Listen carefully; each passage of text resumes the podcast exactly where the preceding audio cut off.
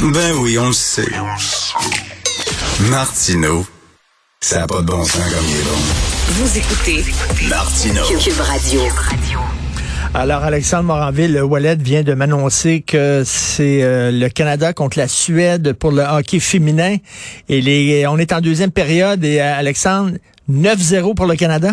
9-0 en deuxième période. J'espère qu'on prend des notes du côté des Canadiens de Montréal. Alors, euh, vous savez, on exporte nos intellectuels à Paris. Hein, Mathieu Bocoté qui a une très belle carrière là-bas, mais on exporte aussi nos coucous.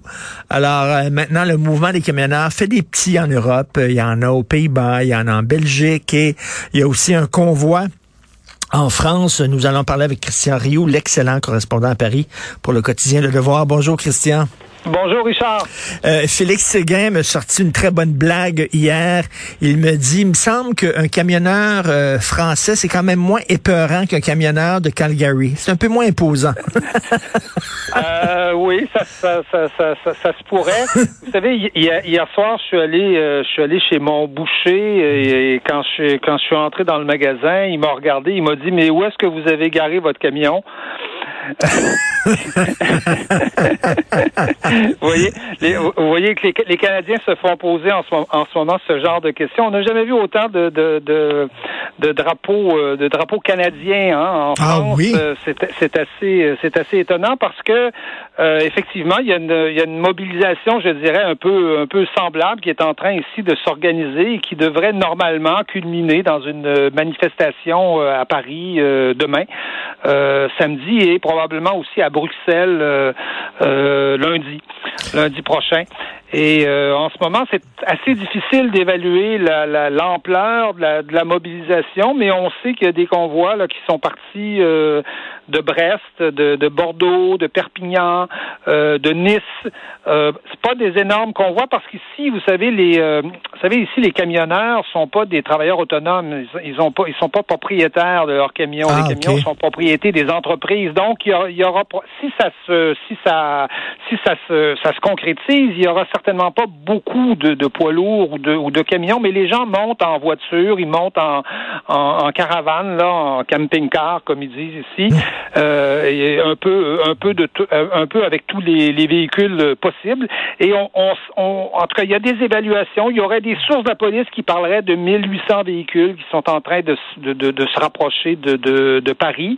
Euh, mais vous savez qu'ici, la manifestation a été interdite, hein, donc ça va être une, ça risque de, ça risque d'être un petit chassé croisé là entre euh, entre la police euh, et les euh, et les et les manifestants et la police se prépare. En tout cas, ce qu'on ce qu'on voit, c'est à Paris, en tout cas, c'est une vraie préparation, un, un, peu comme pour les manifestations des gilets jaunes. Vous savez, les Français sont quand même pas mal habitués à, à ce genre de à ce genre de manifestation. Oui, et là, mais on, justement, est-ce que c'est, on sait que le coronavirus mute, est-ce que c'est une mutation euh, du mouvement des gilets jaunes?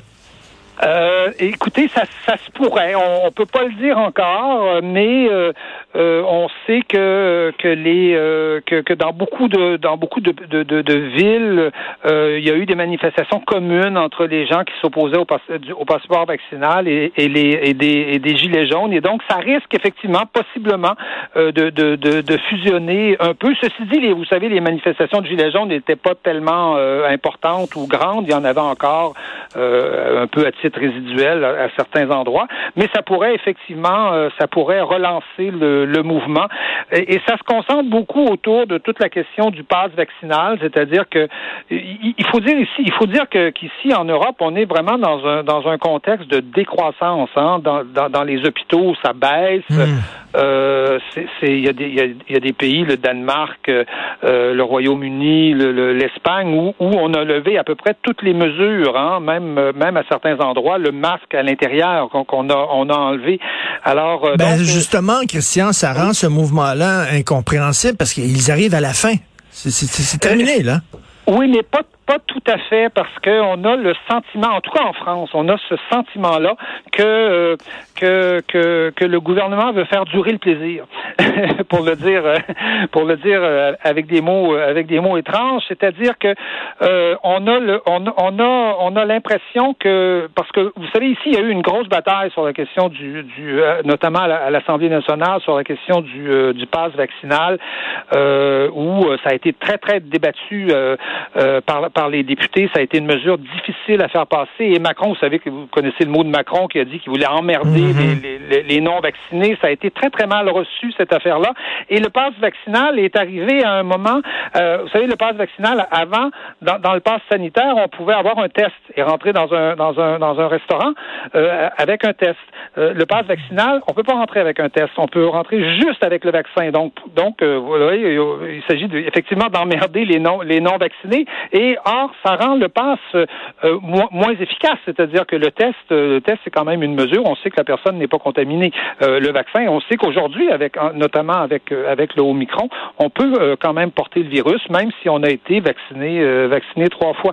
Et donc, il y a eu un grand débat ici en France sur le pass vaccinal, et on voit on voit vraiment que le gouvernement ne veut pas démordre de son passe de, de son passe vaccinal. Et Gabriel Attal, qui est le porte-parole du gouvernement, vous voyez, a annoncé qu'on pourrait le supprimer fin mars, début avril.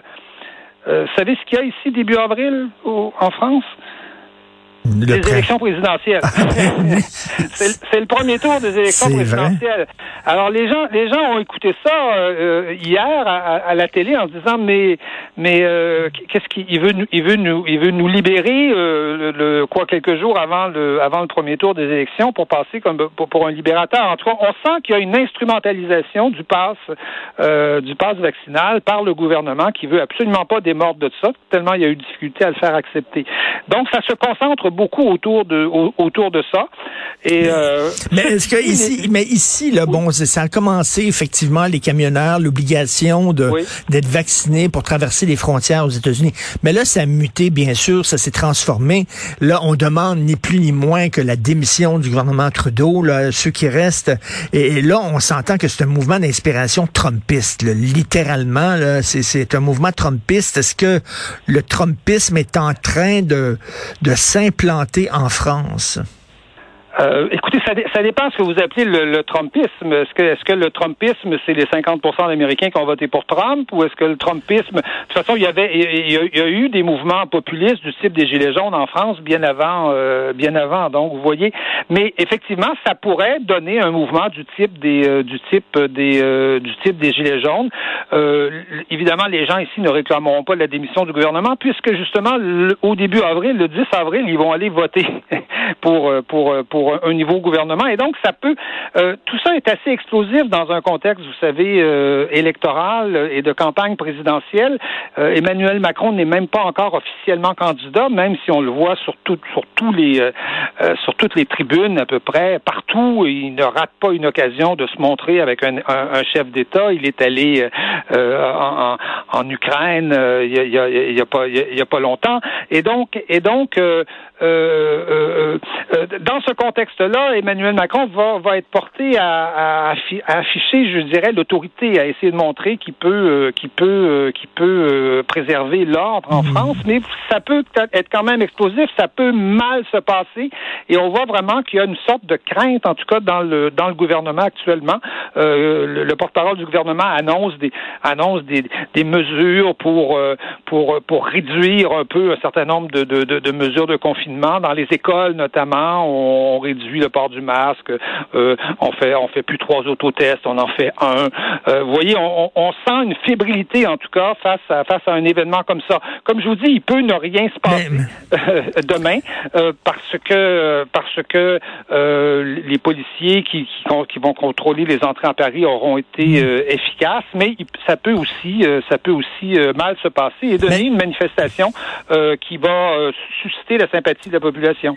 Parce que c'est un mouvement qui, qui qui, est comme un aimant hein, qui attire toutes sortes de, de, de tendances pas possibles. J'ai le livre dans les mains de Éric Delbecq, Les Ingouvernables, sur justement ces, ces poches de résistance à toute forme d'autorité euh, qu'il y a en France, autant à l'extrême gauche qu'à l'extrême droite. Des gens, on dirait, qui refusent toute forme d'autorité.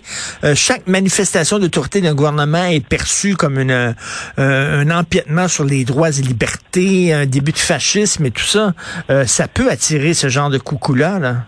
Oui, oui, vous savez, c'est le genre de mouvement qui attire ce, ce, ce, ce genre d'individus euh, un peu un peu bizarre, mais je vous dirais que le, dans le, plus important dans ce genre de mouvement-là, c'est pas tellement. Il y a souvent des, comme vous comme vous le dites si bien, des pétés qui qui participent à ce genre de mouvement-là, ou des gens effectivement complotistes ou qui ont des idées un peu un peu étranges. Mais je dirais que l'important, c'est peut-être pas tellement les gens qui y participent que l'écho que ça a dans la population. C'est-à-dire que ces mouvements-là, euh, soit, soit soit il, ne suscite pas de, sympathie dans la population et donc, euh, en général, il, frappe un mur et, et, il se passe rien, soit il suscite une sympathie dans la population. Il y a plein de gens dans la population qui se disent, ben, ben, euh, ils, ont pas tort. J'aime ça entendre ça. Je suis content hmm. d'entendre qu'il y a une opposition, que, que le gouvernement euh, fait pas ces choses sans qu'il y ait pas des critiques au moins, sans qu'il y ait pas des questions de soulever.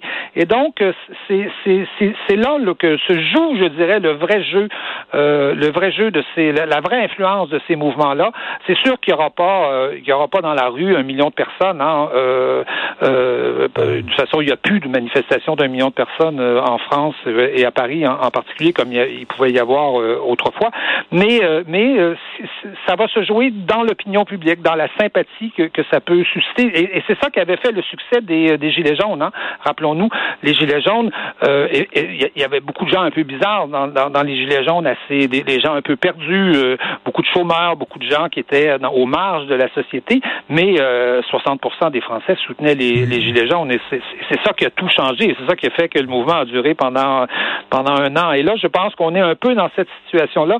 Je, je, lisais dans un journal belge euh, il n'y a pas longtemps que un éditorial de, de, un éditorialiste qui disait il faut être ferme face à, à ces gens-là, mais il faut se garder du mépris. Il faut faire très attention du oui, mais il faut faire attention au mépris parce que mm. ça, ça va, ça peut susciter vraiment une vraie colère. Et euh, écoutez, aujourd'hui, euh, euh, Jean Castex était à la télévision et il a parlé du convoi de la honte et de l'égoïsme. Alors, bon, comment, comment, comment les Français vont-ils réagir en mm. entendant ça? C'est là que c'est là que l'influence de tout ce mouvement-là risque de se risque de, de se jouer. Hein.